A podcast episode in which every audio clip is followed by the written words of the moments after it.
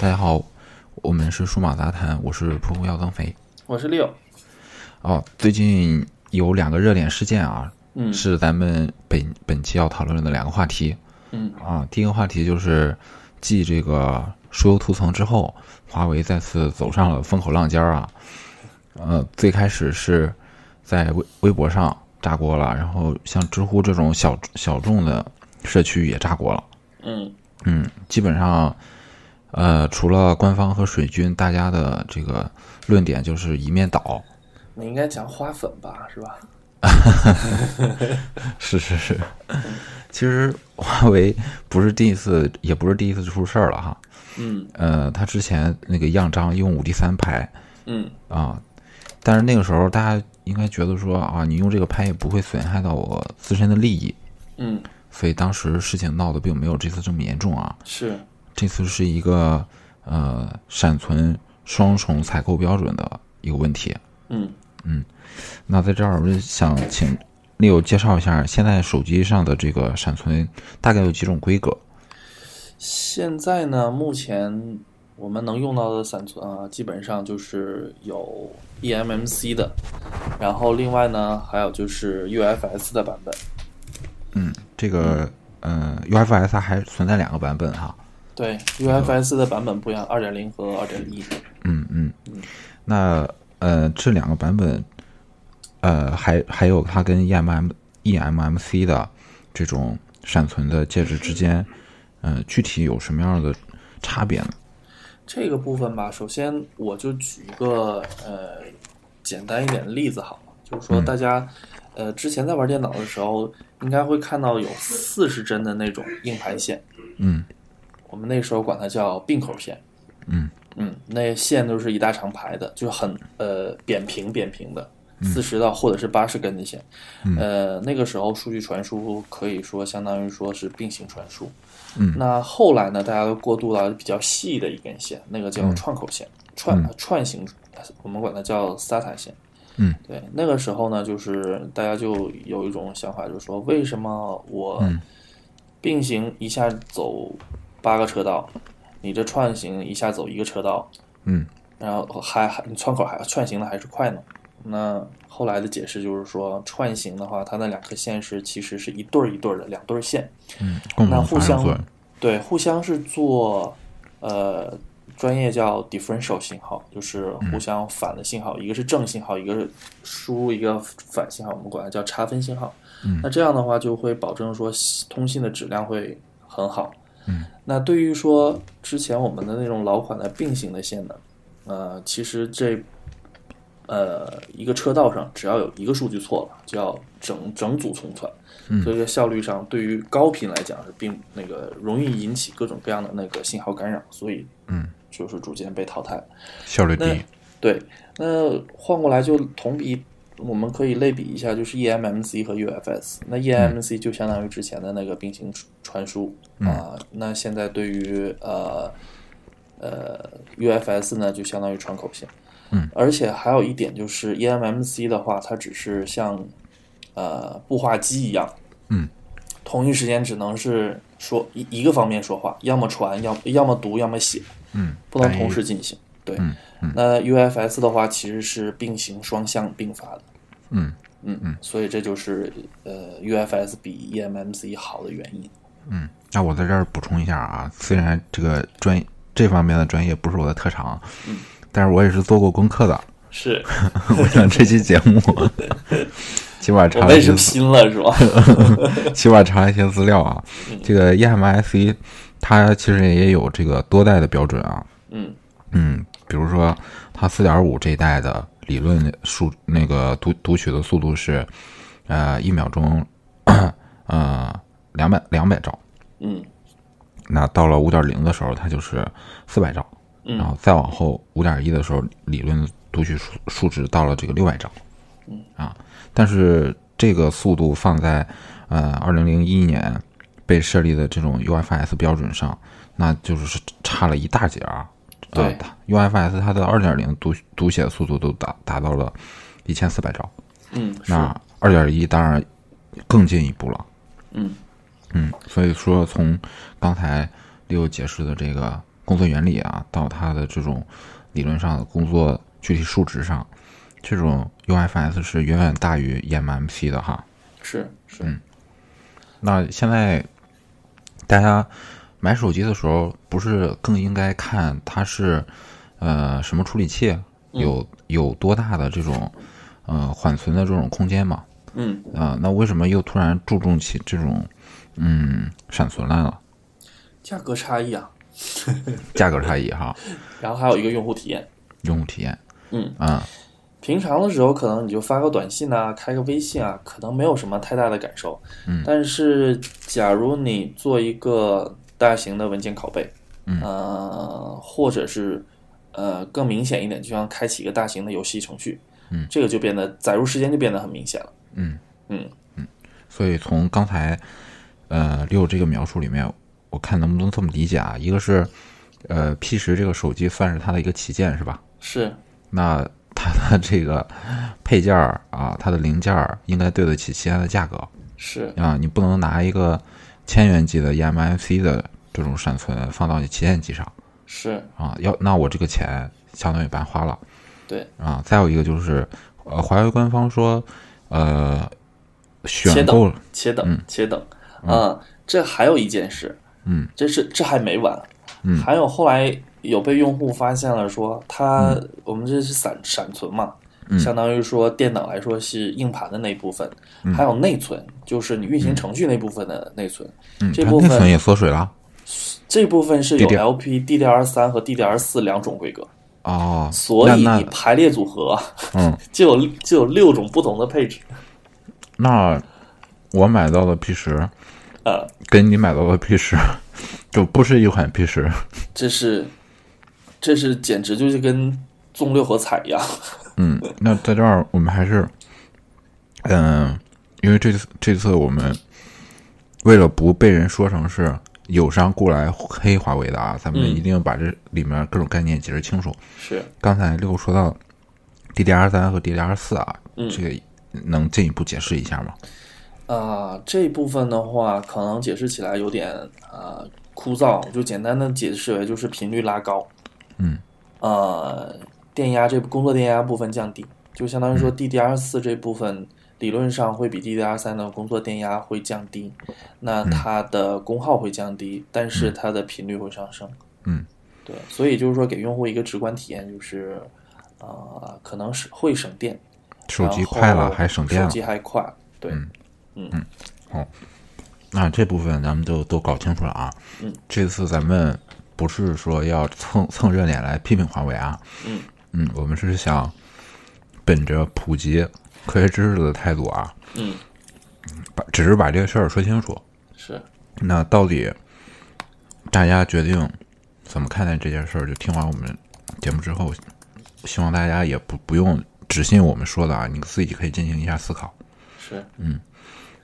那这两点配置出现这么大的差异，嗯、六觉得还能像华为官方说的那样，说手机是一个整体，可以通过软硬件的协调优化，达到统一的用户体验吗？我觉得这就嗯不能这样讲了吧？毕竟这些东西都是不同，应该说不同年代的产品。嗯嗯你可以，你可以把说今年和明年的产品放在一起，嗯，说是一代产品，我、我就忍了。嗯但是你这把前前后后四五年的东西都都凑到一起，嗯我觉得这样就说不过去了。就是如果硬件差异达到这个差距的话，后期的软件优化是很难以发上力的，是吧？可以是这么理解吗？是，嗯，然后呢，其实华为它官方有发一篇声明哈，嗯，那它这里边有一句话就是说，P 十系列从未宣传过只采用某一款特定型号的闪存，不同闪存是生产时随机配置的，不存在时间批次和人为安排芯片档次的问题，不存在歧视和欺骗消费者的情况。我觉得这句话哈，嗯，我先这样跟大家解释一下。一般工厂生产都是按什么时候生产？工厂一般情况下它是比较规矩的，它是按照单来生产，嗯，它是按照 BOM 来生产，嗯，BOM，呃，英文字母 BOM 就是生产的那个那个物料清单。嗯，你有明确的物料清单，我才可以排产。嗯要不的话，你工厂怎么管控？对，这个是各个各大工厂都是要呃一定遵守的一个规则。我不能随随便便的换个料，换个料，对嗯换个电阻，换个电容，你机器开不了了，算谁的？对，对这个六也肯定也不是瞎说啊，因为六原来有在这个富士康工作的经验啊，是，所以也那是基于之前的这种工作经验得出来的。对，工厂是这么，呃，按部就班，一步一步，一板一眼的。你上面写了什么，我就会上；你上面写打了一颗，我就打一颗；你上面说是用 E eMMC 五点零的这颗芯片，哪个型号的，那速度多少，批次多少，我就得用这款。用了别的，那就说明我工厂产生了失误，嗯，产生重大的一个事故。嗯，那那那物料清单是从哪儿来的？采购会下单。嗯，那那我肯采购定下单的话，我肯定就是我肯定当然就是我我下什么单，我物料清单就会写什么，怎么可能会产生随机配置？那如果按这个来说的话，这就不仅仅是做产品想走捷径、赚大钱不老实了，就是嗯态度上就有问题了。我我再讲一件事情哈，就是说，嗯、大家应该经常会看一些视频，像一些呃央视网站上会经常会放，哎呀，就是一个产线电子零件的产线，有个机器人拿接手的，啪啪啪啪啪啪在那儿打零件，打一个主板。嗯其实正常情况下，你要想要达到批量生产，你必须达到一致性的材料，也就相当于说，嗯，我是成卷儿的料去上来上面去。嗯我也就是说一打我就打个好像比如说一千个板子，一嗯千个主板，然后或者是一万个主板，我这样连续生产的。嗯，如果我中间换料的话，嗯，我随机去选今呃我这个机器我挑这个芯片，这个机器挑这个芯片，这需要有个上上线和下线的一个时间。嗯，每次安排换料的时候都要。基本上你整个整条产线都要停下来，嗯都要维护大概四十五到五十分钟。哎，我想起来一个特别生动的比喻啊，嗯，呃，来论证一下你刚才说的这个理论啊，好就是大家去肯德基、麦当劳买甜筒的时候，嗯，他从这这个呃管儿里拉出来 的，他不会一会儿是这个草莓味儿的，对，一会一会儿儿是是巧巧克克力力味味儿儿的。他除非说这一箱拉完了，他再换是吧？你中对间换不掺和到一块儿了吗？是没错，嗯，没错，它要有个清洗的过程，整个整个线要确保所有的料要退下来，然后再下一批料进去，确保我这样一批料用完。嗯，它不可能是说我随机这样这样弄的。当然，嗯华呃华为肯定会解释说啊，我我我可能是好几条线这样生产的，但是，嗯呃，作为作为一个能要把这个产品啊、呃快速上市，做一嗯个快速量产的一个产品，它是不可能这样做。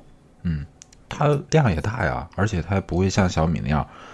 老是抢购、抢购、抢购是吧？它都是是啊翻开买的，对啊啊，怎怎么可能 这样去耽误它这种生产生产的时间呢？是啊是嗯啊，所以，呃，各种网络平台上的炸点其实就是在这儿嗯啊，就是你是呃生产生产当过程当中犯了错误啊，或者你策略策略错了，这个大家都能理解啊，或者说大家也愿意原谅你，但是你这个这种态度，就是犯错之后把大家消费者当傻子，再发一个这种声明，让大家接受不了。对。啊，所以一下就炸锅了。是，而且，而且你想哈，你在用一个三四年甚至更久、四五年前的这一代产品的，呃，比如说你好好好死不死你就碰到 eMMC 五点零和 DDR 三的内存放在一个机器上，但是你你买的价格还是它那个价格啊，对，那但是你这个配置其实是个千元级配置嘛，是啊，那在这儿肯定 肯定会有一些呃花粉儿啊，带引号的花粉儿啊，嗯，跳出来说啊，因为网各种网络平台上反击也很也很厉害，我也看了一些这个评论啊，嗯，说那苹果也呃出现过这种情况，就是它采在采购 CPU 的时候是双供应商嘛，是吧？嗯没错，好，那我呃不懂，我们不用等他们反击我们，我们先我们自己先把这个事儿聊聊，亮明态度啊。对， 其实这件事情从最早的时候，应该是六 S 的时候，啊，这个时候是特别特别的火。有人说：“哎呀，我买了三星的，嗯十四纳米的，嗯，然后发热量大，用用用电时间短，呃用的时间短，嗯，然后有人就很庆幸，哎呀，我买了那个台积电，台积电的，十六十六纳米 的，哎对呀，我我我我总算是一颗心，哎呀，吃了一颗定心丸，我的心算是放下了。嗯但是其实这件事情，苹果所做的就是说，嗯，你十四十四天之内可以退换，啊，无理由退换，无理由退换。嗯而且实际上来讲，这个部分苹果做到的是，它其实是让客户的体验没有这么明显，嗯，它是在一个合理的范围之内的。对他那时候，即使那个各大呃测评网站或者网友线下自己跑分儿的话，差距就微乎其微了。对，嗯，对，所以这部分等到我们的七的时候，嗯，它其实也是双货源，对。但但是是今年就就没没事有儿了，人对再吧？讲这个事情了。对，所以大家然后已经默认接对可以接受了。然后呢，从苹果的那个闪存上来讲，它一定也是双货源，或者是甚至是多货源，对它应该是可以有东芝的，啊、三星的，或者是 Hynix 的，嗯，不同家的。那但是对于他们，对于它来讲的话，呃，这部分，嗯、它都是同一同一代产品，比如说它要用 UFS 二点零，它都用 UFS 二点零，啊，它嗯对不会再会给你推步用一个前几年的一个产品，一一一个就技术，是底线和原则还是有的哈。对，嗯嗯，其实这就是为什么呃，在各大这种社交网络平台上，一呃，总会有一个讨论啊，嗯各种各样的问题说，苹果手机好在哪儿？嗯，好多人讨论的是他看看得见的地儿。嗯，其实它一一个手，你别看这么小小的一个手机，它里面零件儿何止成千上百，是吧？嗯，所以有很多大家看不见的这种地儿，呃，你是不了解的。对，那我觉得华为这次拿这种地儿做文章，其实挺不地道的，嗯，特别是在它呃这种事业蒸蒸日上的这么一个情况下哈。嗯。啊、就在它这个新闻出来不久，其实 还出来另外一个新闻，就是苹果的 iOS 在呃国内的市场占有率已经降到今年近年来的这种新低了。嗯，啊，然后华为大家也都知道，华为手机现在卖的有这么好，是吧？嗯舆论，呃，起码不管真舆论假舆论吧，都是挺如日中天的嗯。啊，大家接受度也特别的高。嗯嗯我觉得这真的是下下策 吧。嗯哼，他们的公关反应也不是特别的好。是，好，这是这个事件哈，那大家可以思考一下啊， 你可以自己再查一些，再查一些资料啊。嗯呃，我们不会呃，就给大家建议啊，说这个手机能不能买啊？嗯，啊，免得被人 被人说是 被人贴标签儿吧。是， 我们只论论述这个事情哈。对，那另外一个热点啊，就是不管你用什么手机啊，可能都听说了，就是呃，苹果啊封杀了这个微信嗯这边的平台赞赏的功能。嗯对，六怎么看这个事儿？这个事情吧，其实，呃，在苹果支付和刚开始开 App Store 的时候，嗯，我们都有注意到，其实苹果有一点，它有一个叫内购，嗯，App 内购的一个功能，嗯，就是说，它之前很早就是就是有，嗯呃，有这个规规规规定在这里，嗯但是呢，会有一些，嗯、会有一些厂商啊，不是，会有一些大的 A P 呃 A P P 公司可嗯可能会走一些灰色地带，或者是说苹果对他们睁一只眼闭一只眼。嗯，但是呢，现在如果这样做的话，其实我觉得是苹果对大家一视同仁。啊，好，这正好我跟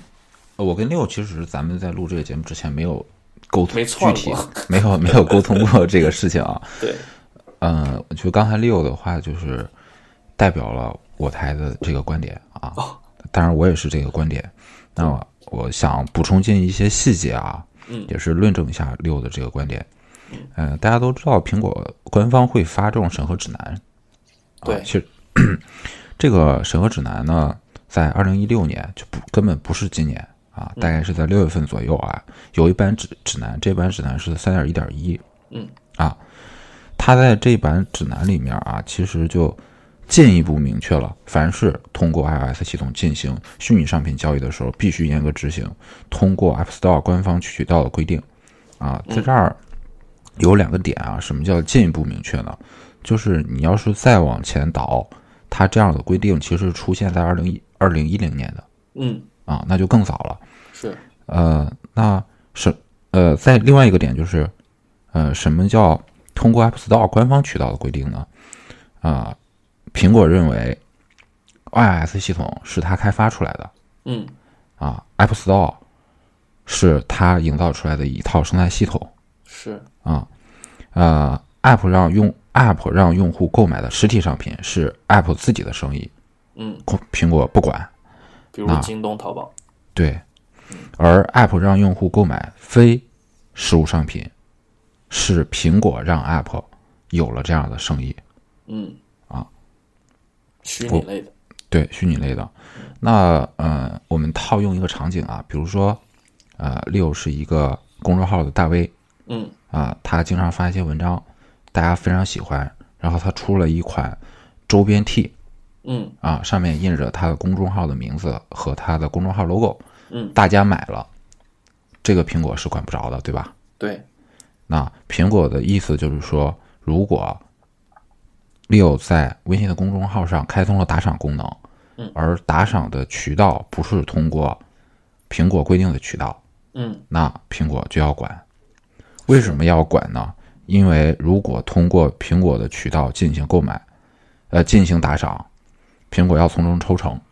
抽百分之三十，啊，百分之三十或者百分之三十二。嗯那就像利我刚才说的，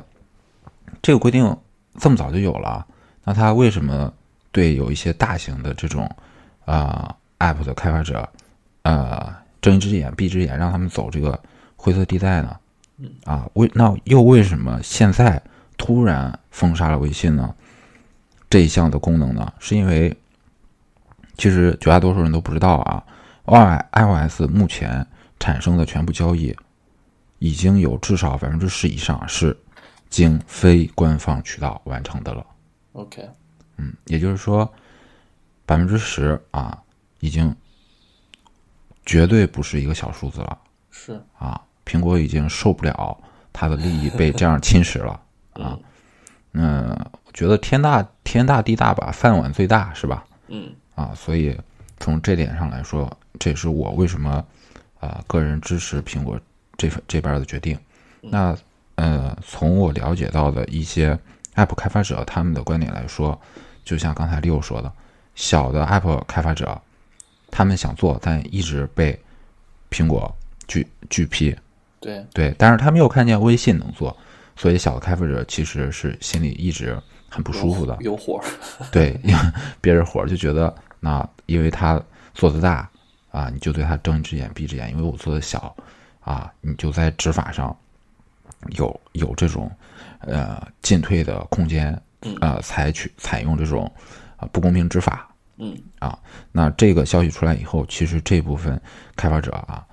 是非常非常受到振奋的，他觉得起码我我现在是被公平对待的。对，呃，那从用户的层面上来说呢，啊、我觉得呃无所谓吧，啊，你要打赏，你通过 Apple Pay 打赏也是打赏，对吧对 a p p l e Pay 你也是在苹果的这个 Wallet 里面绑一张信用卡，绑或者绑一张绑一张银行卡，你通过呃，你通过微信打赏，那你也是绑卡啊。嗯那如果你说，呃，你想你想让你支持的人去获得更更多的这个呃支持呃支持也好，或者呃让他们有收入进行更好的创作也好，嗯，那首先是呃这个平台得存在，嗯如果这个平台完蛋了，那你怎么去支持他们，对吧？对，因为有这个平台存在，所以你才能去支持他们，他你才能看到更好的内容啊。所以，呃，从这个层面上来说呢，不管是从苹果上来说，从开发者来说，或者从我们来说啊，我觉得这个决定吧都说得过去。嗯啊，当然，如果你是微信官方的人，那可能很不舒服了，对不对？是啊，那相当于是你这个呃很好的一个功能被苹果关闭了。那如果我以后想从中收取一些大 V 他们的广告收益，对吧？那现在他们收到的钱少了，我这边是不是收到的钱也少了啊？或者我以前是跟他们抽成，现在苹果多抽一道，我抽的少了，这完全可以理解啊。嗯啊，但是微信，嗯，在这个事儿之前，其实出还出过一个事儿，就弄得轰轰烈烈的啊，但是又呃风风声大，那个雨点儿小有，点小小程序嘛，小程序嘛，对吧？ 呃，那大家想想，小程序是干嘛的呢？其实它官方说的也很清楚，你不用去 App Store 下下程序，对吧？嗯可以非常轻量级的就完成你原来需要下一个程序完成的功能。十六 G 的福音是吧？对，嗯、大家可能都觉得苹果是卖手机、卖硬件赚钱的哈。那其实它这它这个硬件，从现在来说，真正的唯一性反而是它的系它的软件上，在它的生态上。嗯那如果小程序做成了，苹果的生态就被代替了。是那我那时候还挺奇怪，苹果为什么没有动手啊？而且还一直容忍小程序在做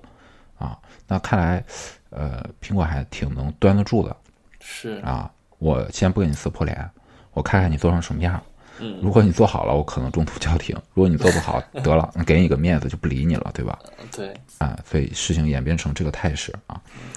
呃，但是就像咱们刚才说的这个数据啊，啊，至少有百分之十以上的这种交易是经由非官方渠道完成的，那苹果肯定坐不住了。是再大度啊，再呃能想得开，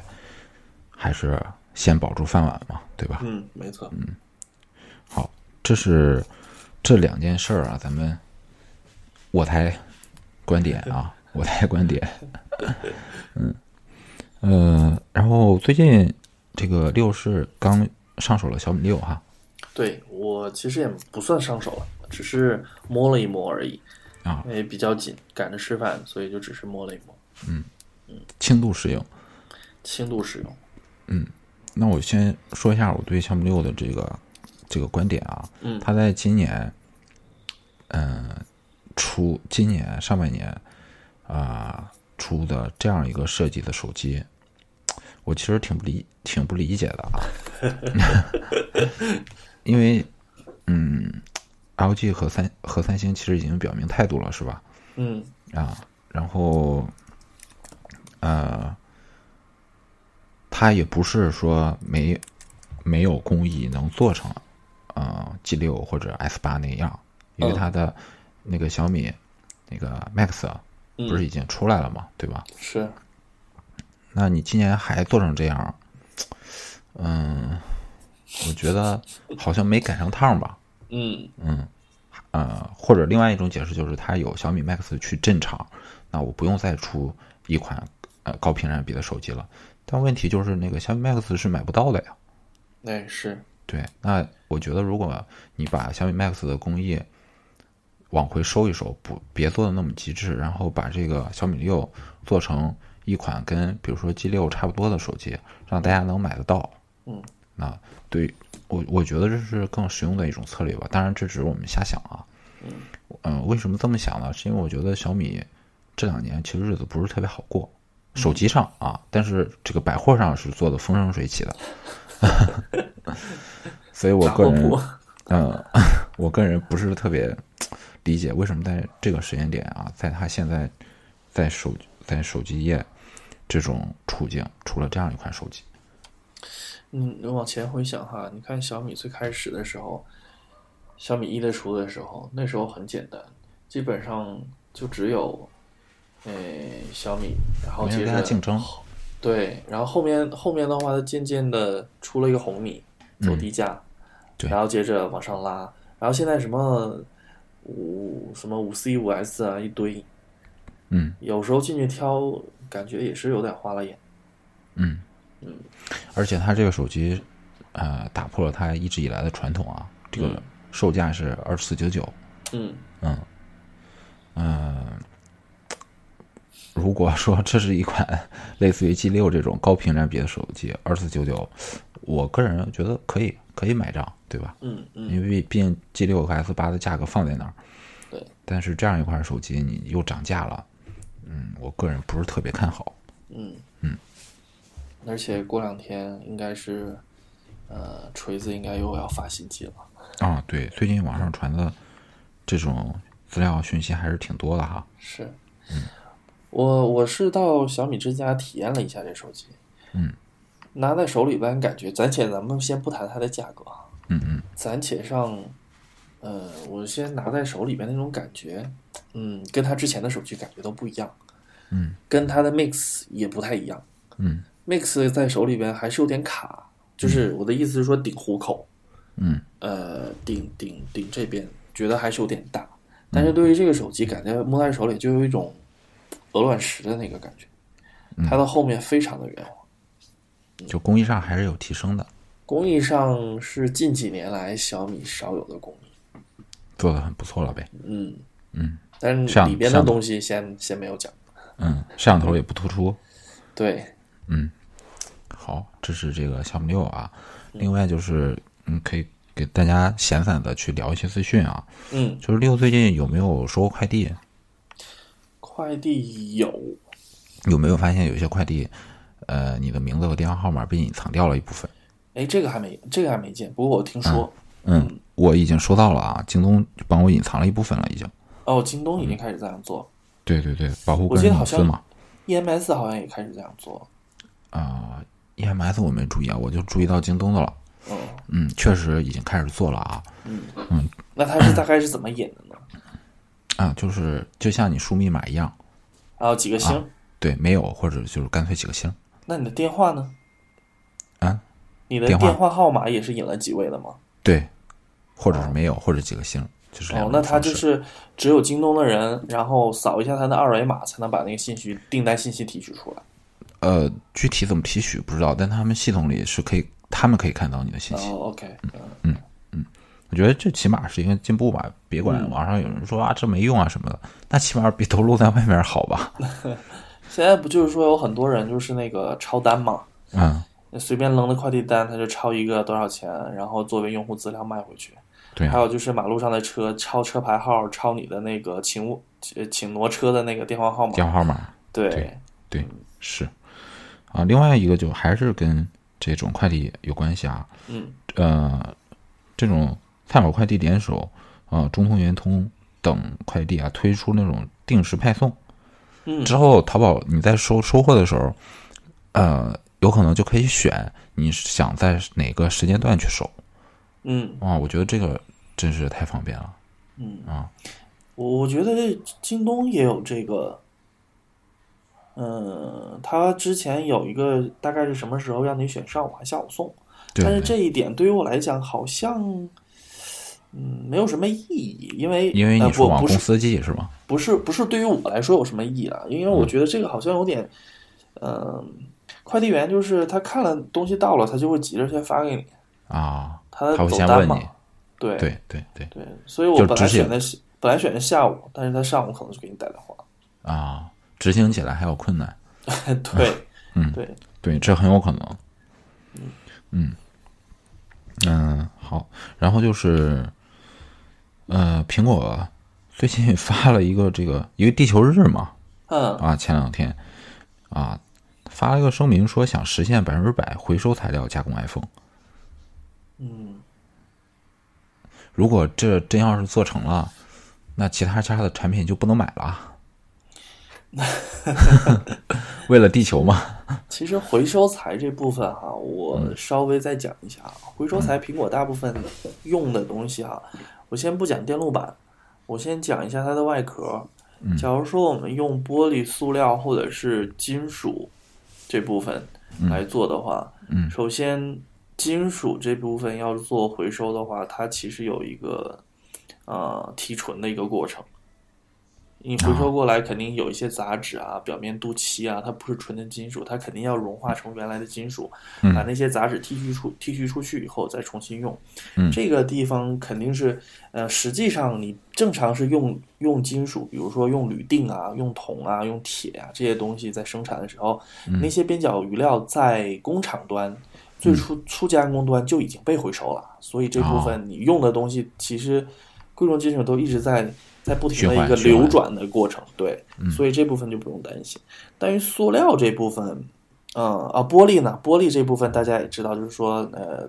就是呃饮饮料瓶这些，原来玻璃一些饮料瓶啊、啤酒瓶啊，这也是有一些回收的动作。嗯那对于塑料这部分，我可能就要再讲一下，因为塑料这部分。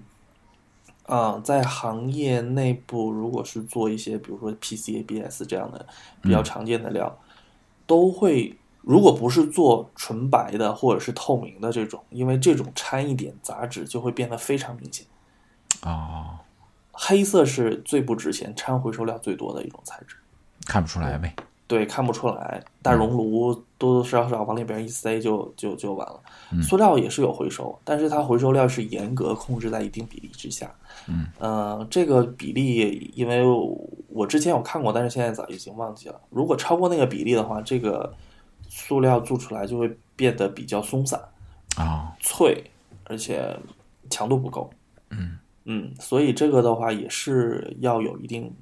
技术嗯呃一定技术、一定比例的，这样才能做。那目前来看起来，嗯，我记得，嗯，PC 也有做过，就是呃台式机有做过这样的事情，嗯好像没有超过三分之一的回收料是。 所以他说这个百分之百，我也很惊奇。我觉得这要是实现了， 真的别的品牌手机别买了，对，就靠 iOS 系统和质量和环保这两点。对，啊，嗯，有人可能觉得说，这种环保的概念离我们特别遥远哈。嗯我我想说一下，最近我休息的时候没事儿做都在干什么啊？嗯，买了两袋儿腻子粉哦，啊，六有有概念腻子粉是什么吗？没有呃，啊，你看腻子，腻子粉，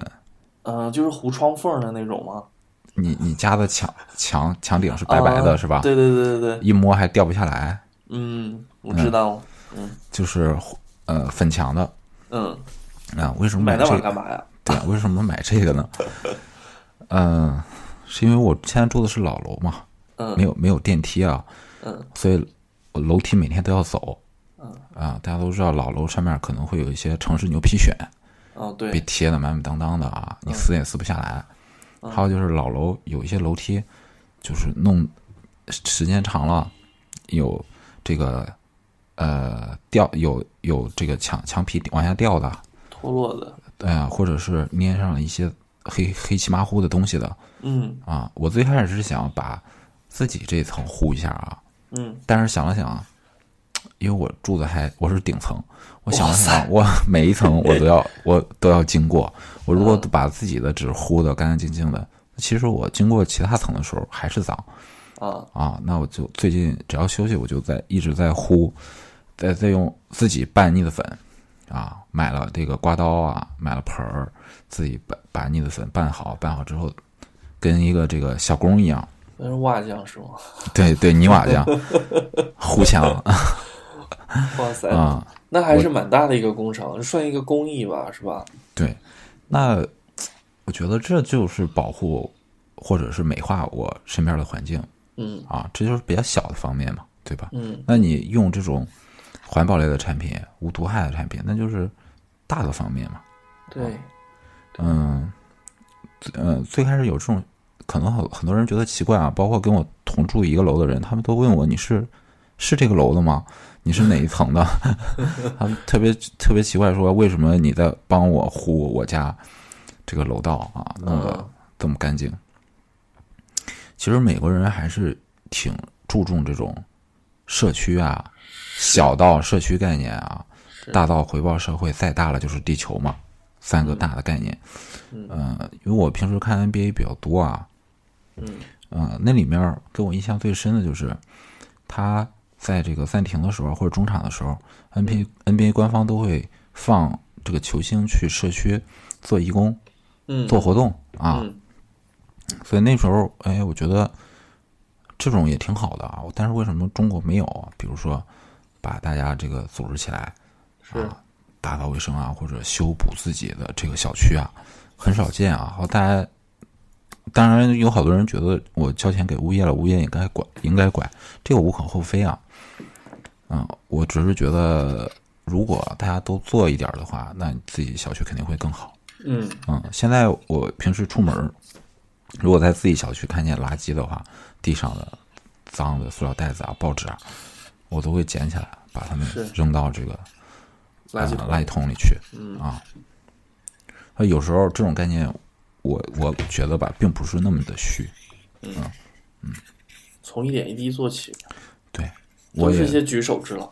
对，那就嗯，你能支持的就方面就很多了。嗯嗯嗯，电子产品大家都知道，这种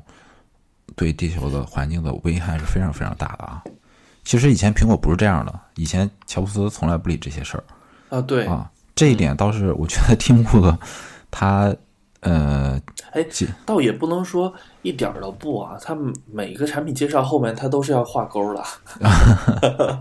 他他是这样，他你看现在苹果，比如说他自己说我买了森林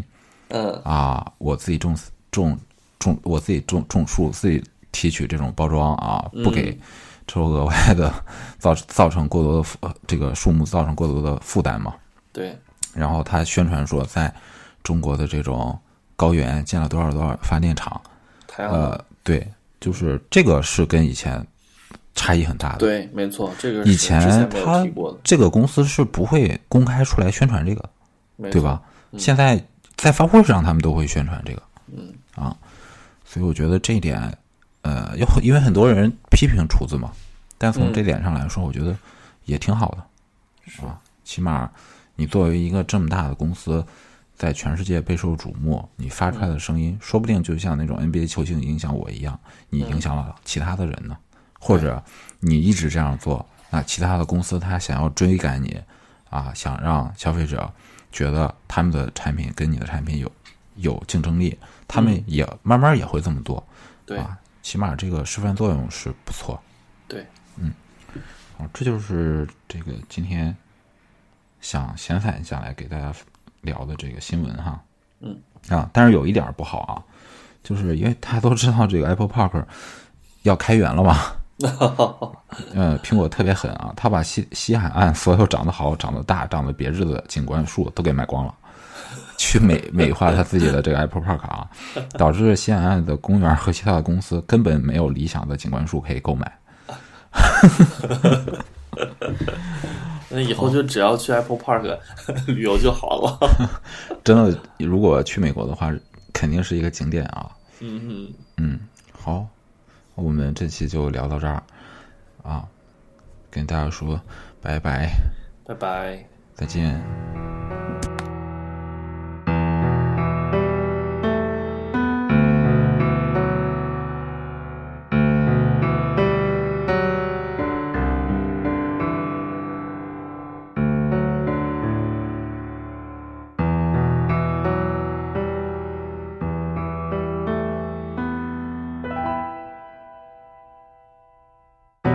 昨夜的酒醉，盘旋在天空，面带着从容，始终低头前行。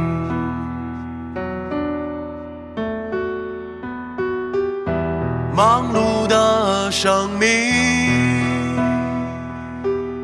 在平凡中追寻，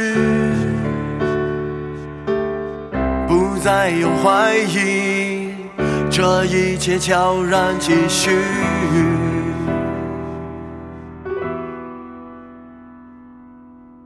黑夜太漫长，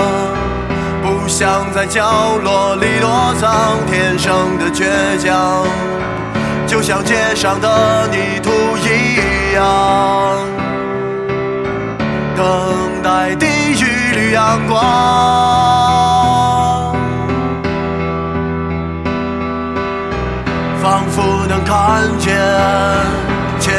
那蓝色的火焰总无时无刻顽强地对抗着生活，顽强地对抗着生活。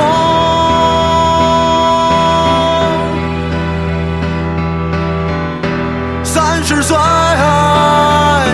我才开始懂得，已没有时间让我再做考虑。三十岁，再也不能停歇，去默默地承受这一切。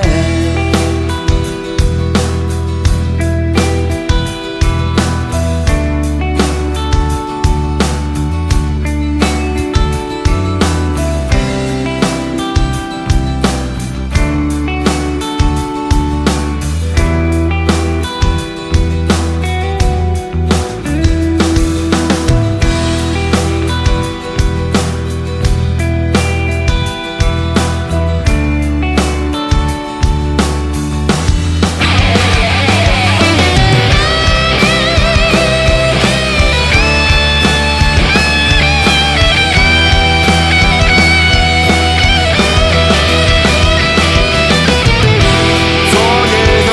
酒醉，盘旋在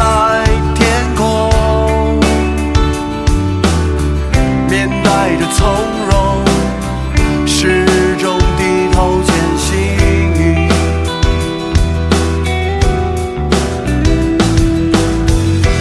忙碌的生命。在平凡中追寻，不再有怀疑，这一切悄然继续。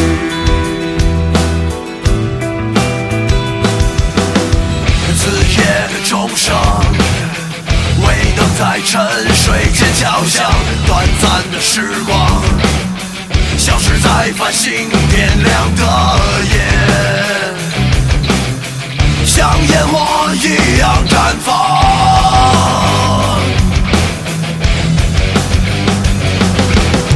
眺望着窗外，川流不息无尽的匆忙，只是的骄阳，感到一种莫名的恐慌，早已确定着方向。一夜。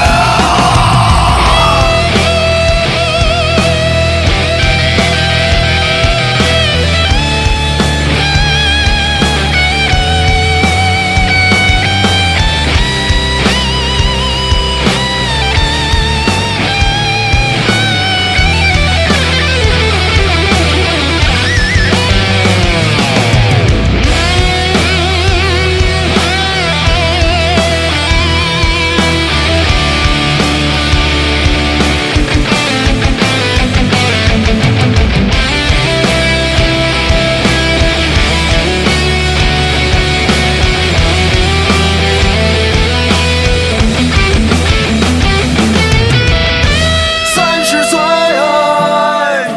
我才渐渐了解，所有的期盼，统统变成遗憾。三十岁，我总无时无刻